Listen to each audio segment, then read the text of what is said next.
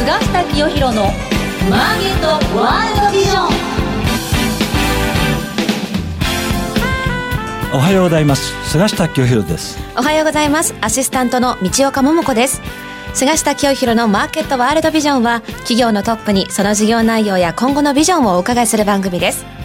さて今日ご紹介する企業のリーダーは証券コード3053東証一部上場株式会社ペッパーフードサービス代表取締役社長一ノ瀬邦夫さんです。いやねこのあのペッパーフードっていうのはものすごい業績伸びてる会社なんですよ、はい、勢いありますね、えー、だなんか相当あの美味しいらしいですよこれね、うん、なんかこの間行ったんじゃないですか？はい、私も行ってきました、はい。まあ、ただね社長には私初めてお会いするので、はい、今日いかにこんなに急成長できるのかといったことを中心に、えー、詳しくお聞きしたいと思います、はいそれでは早速菅下清弘のマーケットワールドビジョン進めてまいりましょう。世の中の情報通信産業革命に貢献する株式会社ビジョンの提供でお送りします。株式会社ビジョンは企業のための総合支援サイトビジョンビジネスマーケットビマケをオープンしました。会社を始めたい商品を PR したい業務を拡大したいなど、ビジネスに関する様々なニーズ、お悩みにお答えするサイトです。セミナー情報や起業家インタビュー、お役立ち情報など盛りだくさん。今後サービス内容はさらに充実していきます。気になるあなたはカタカナのビマケで今すぐ検索。ウォッチザカンパニー。事業内容、業績や今後の展望について伺っていきます。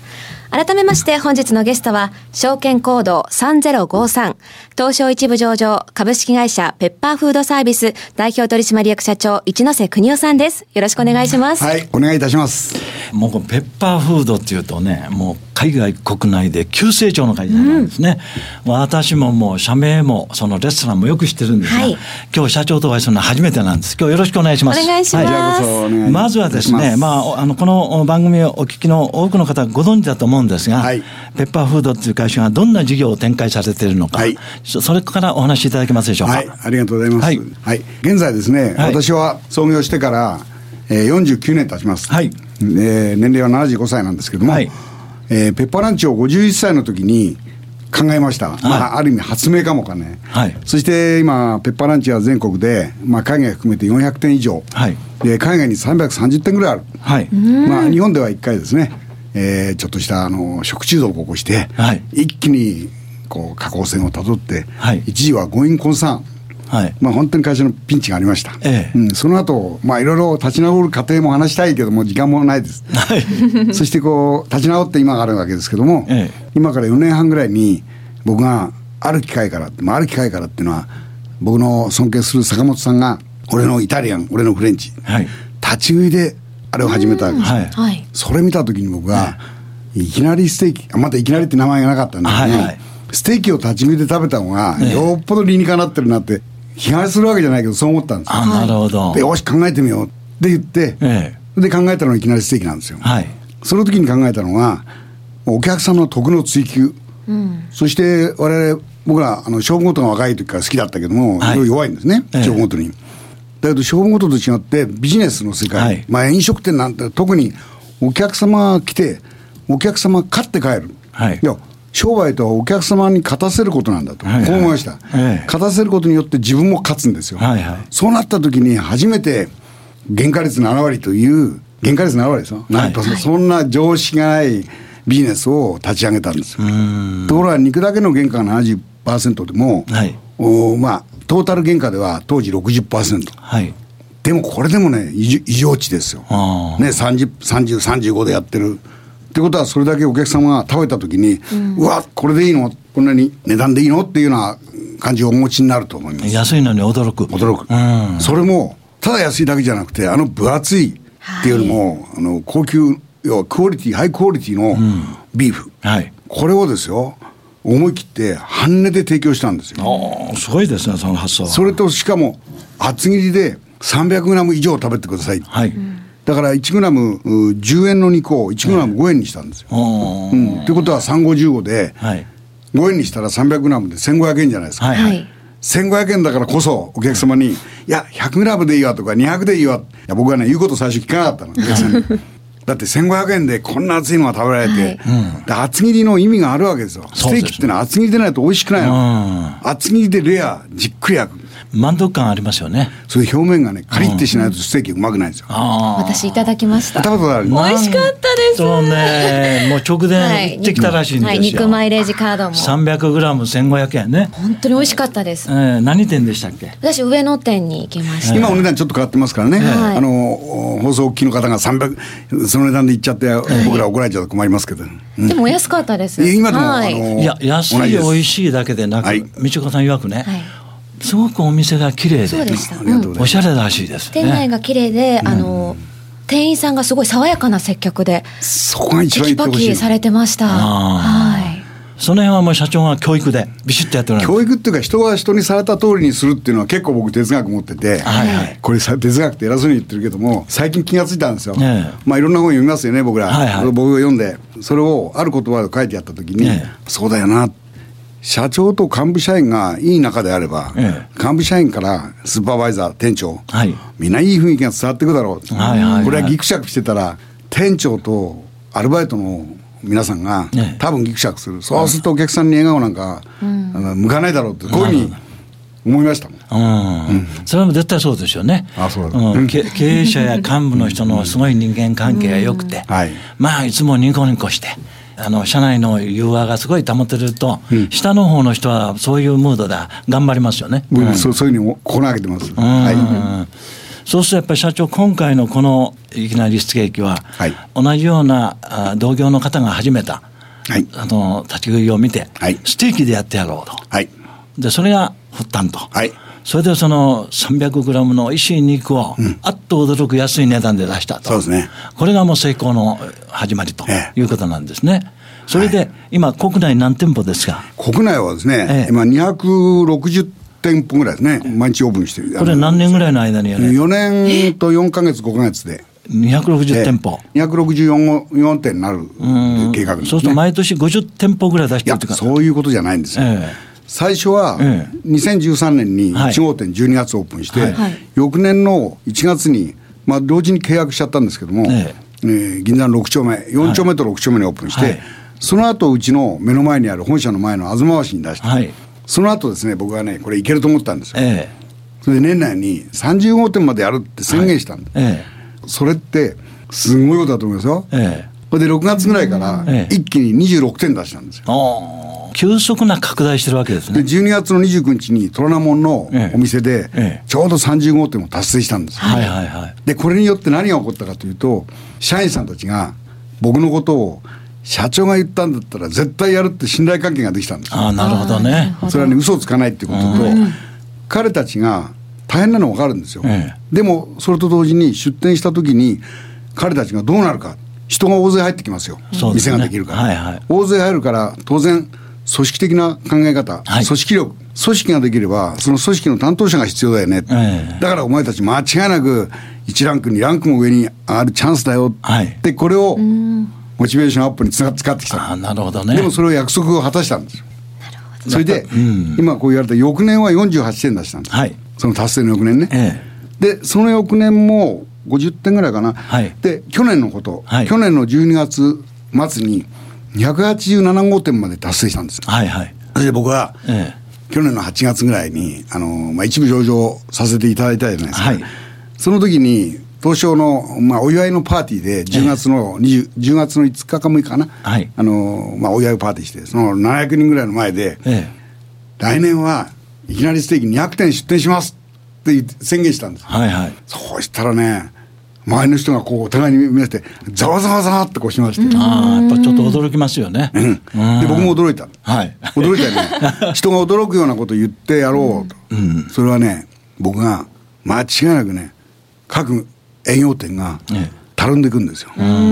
どうしかというとね1月の去年の1月に株価が600円だったものが、はい、その後いろんな要因上場とかアメリカ出店だとかいろんな要因があって、株価がどんどんどんどん上がって、はい、まあ分割は一回しましたよ、はい、分割して、その後8600円ぐらいまで上がったんですね。そうですね。はい、8300から600かな。はいはい、ということは、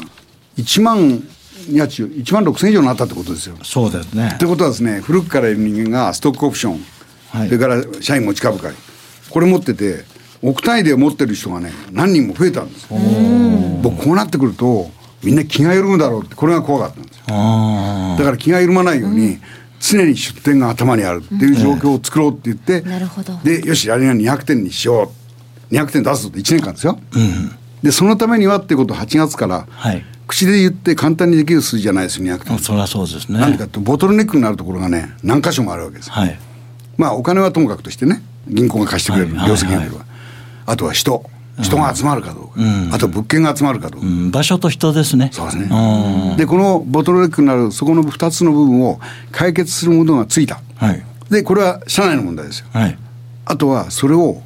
設計する、はい、設計の後の内装をやる、はい、そういう部分もみんな外部の人たちもいきなりしてこの会社に協力するぞっていう、その人が協力するっていうのは自分のためですよねみんなね、基本的にはそうですねだから我々何を与えられるかってものを持つことが大事だって、それでそれが見えたんで、え10月のその記念日に、パーティーの時に僕は壇上から発表したんです。それ去年のことです。え、去年。はい。で、今年の目標200店舗。200店。はい。それですでに、ええー、200店というと、1年間に、1日ですね、ええ、1か月に17点ずつ達成やっていかないと、はい、そうするとね、204号店なんですよ。はい。ところが1月に10点しかできなかったんです。はい。2月が21点かな、3月が、はい、うん、ちょっと細かい数字忘れましたけど、はい、今現在5店舗、6店舗未達に終わってるわけです。ああ、そうですか。はい。で、言った以上は、今年の、うん、言った以上は達成しなきゃいけないってなりますけども、はい、今年の1月の4日に事例交付式があって、ええ、予算伝達式があるんですよ。え、これは記念行事ですよ。はい。その席で、売上1年間、はい、これだけやるぞって、まあ、これも発表されてる数字ですけども、はい、その時に、とっても大事なのは、彼たち、あの部門部門がありまして、はい、200点が予算に落とされちゃったってことですよ、うん、そうなった時にもうまな板の声でやるしかないじゃないですか、うん、もうそれは200点が目標だから達成すると、うん、まあ、そういうことからすると、ペッパーフードの今年2018年の業績、はい、相当これまたあの伸びると思うんですが、はい、足元の業績をちょっと社長からご紹介いただけますか？お願いします。はい、ありがとうございます。今年ですね、はい、えー、30年12月期、はい、えー、第一四半期は、えー、4月27日に発表いたしました。はい。で売上では132億1300万円、はい、えー、前期比で88%プラスになっております、はい、えー、経常利益7億1200万円、前期比24%プラス、はい、通期ではですね、えー、今年度売上が629億3200万円、はい、えー、前期比73.7%、はい、経常利益40億3700万円、はい、前期比73.8%、はい、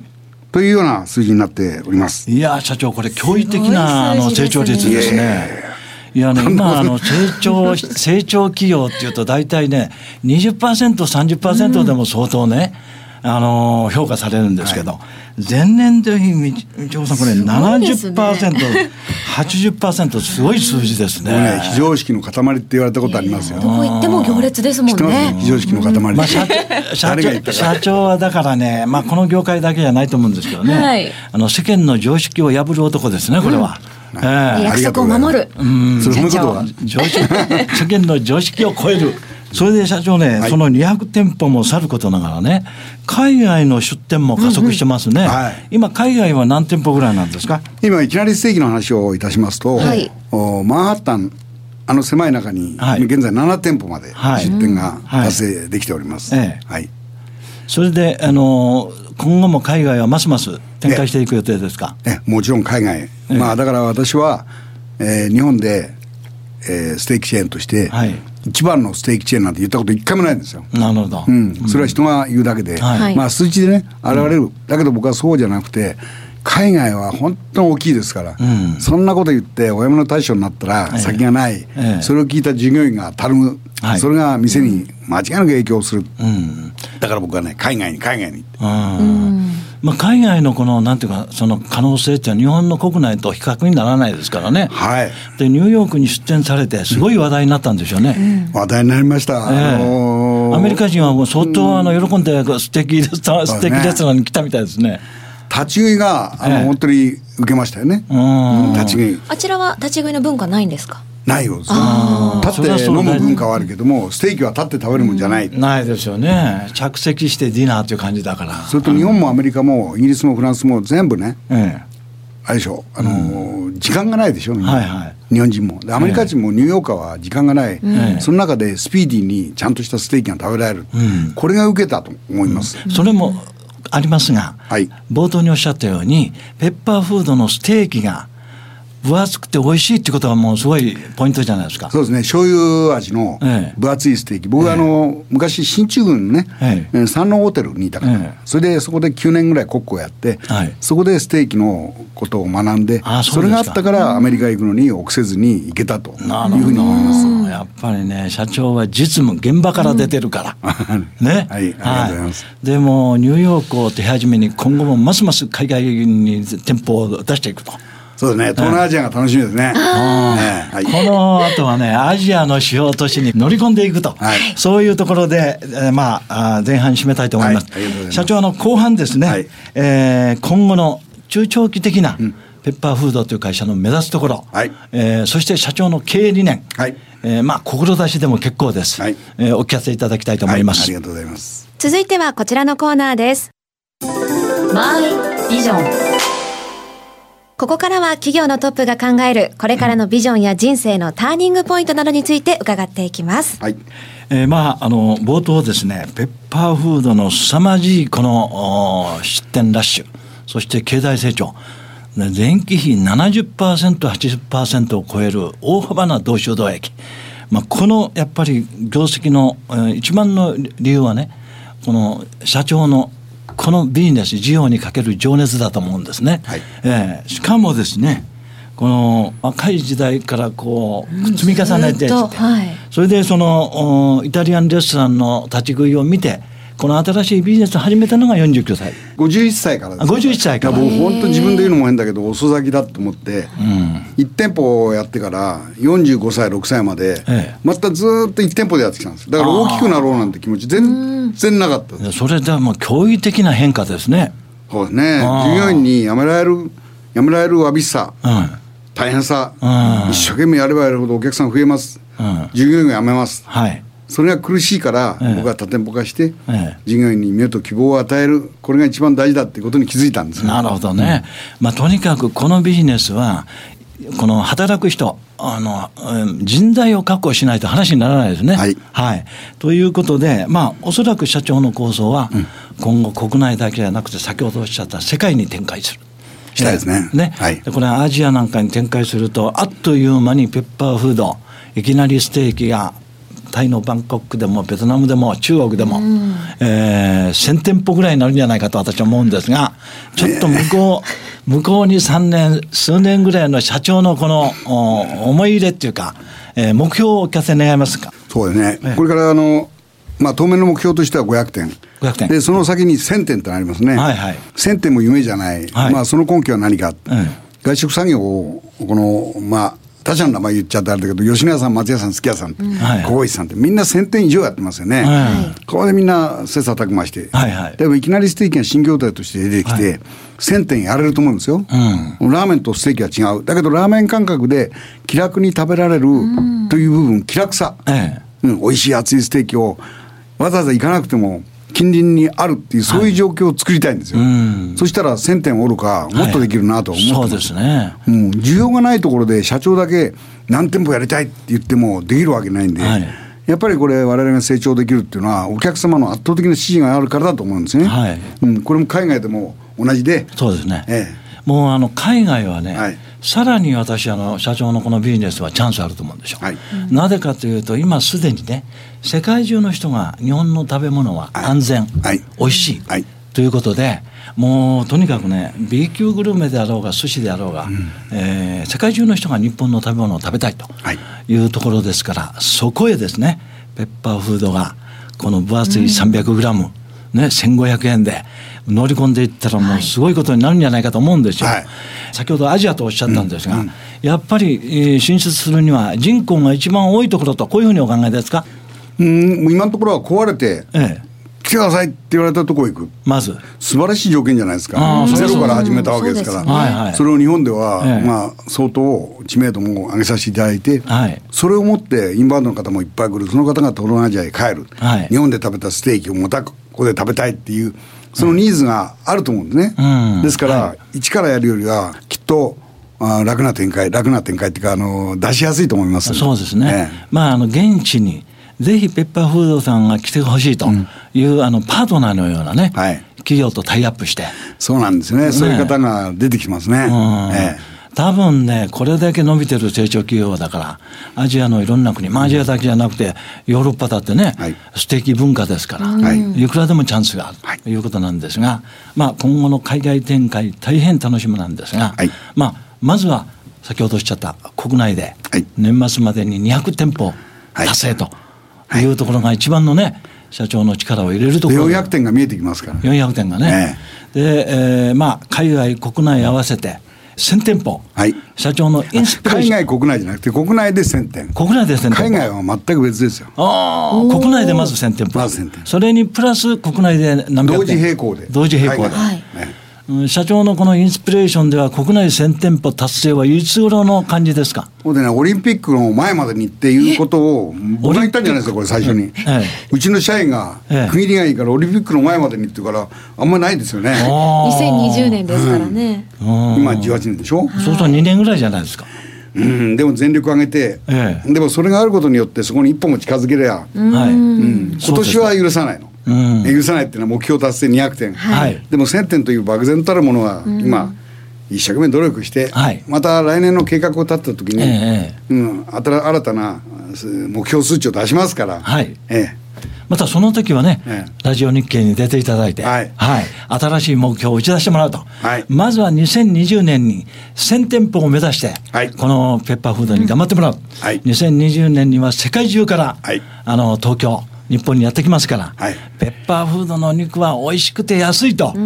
うのを世界中の人にぜひ宣伝していただければと思います。はい、今日は社長大変ご多忙の中ご出演ありがとうございました。はい、どうも本当にありがとうございました。本日のゲストは証券コード3053東証一部上場株式会社ペッパーフードサービス代表取締役社長一ノ瀬邦夫さんでした。ありがとうございました。ありがとうございました。東証一部上場証券コード9416ビジョンは二刀流で成長を続けています。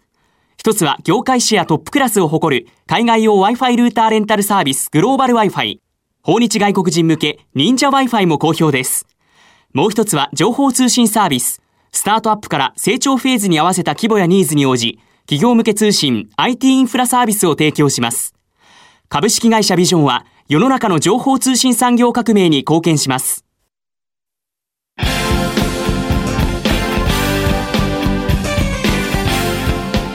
菅下清弘のマーケットワールドビジョン。番組もそろそろお別れの時間です。いやねこれやっぱりね今日の話伺うとね、うん、国内海外でのこの多店舗展開、はい、ますますペッパーフードは今後も成長を続けますね、うん、もう世界中どこでも安くて美味しいステーキが食べられるそういうまあ成長企業ですね。そうですね。はい。次回の放送は6月25日朝8時35分からとなっていますゲストには株式会社和心代表取締役社長森友博さんをお招きいたしますそれでは次回もお楽しみに世の中の情報通信産業革命に貢献する株式会社ビジョンの提供でお送りしました。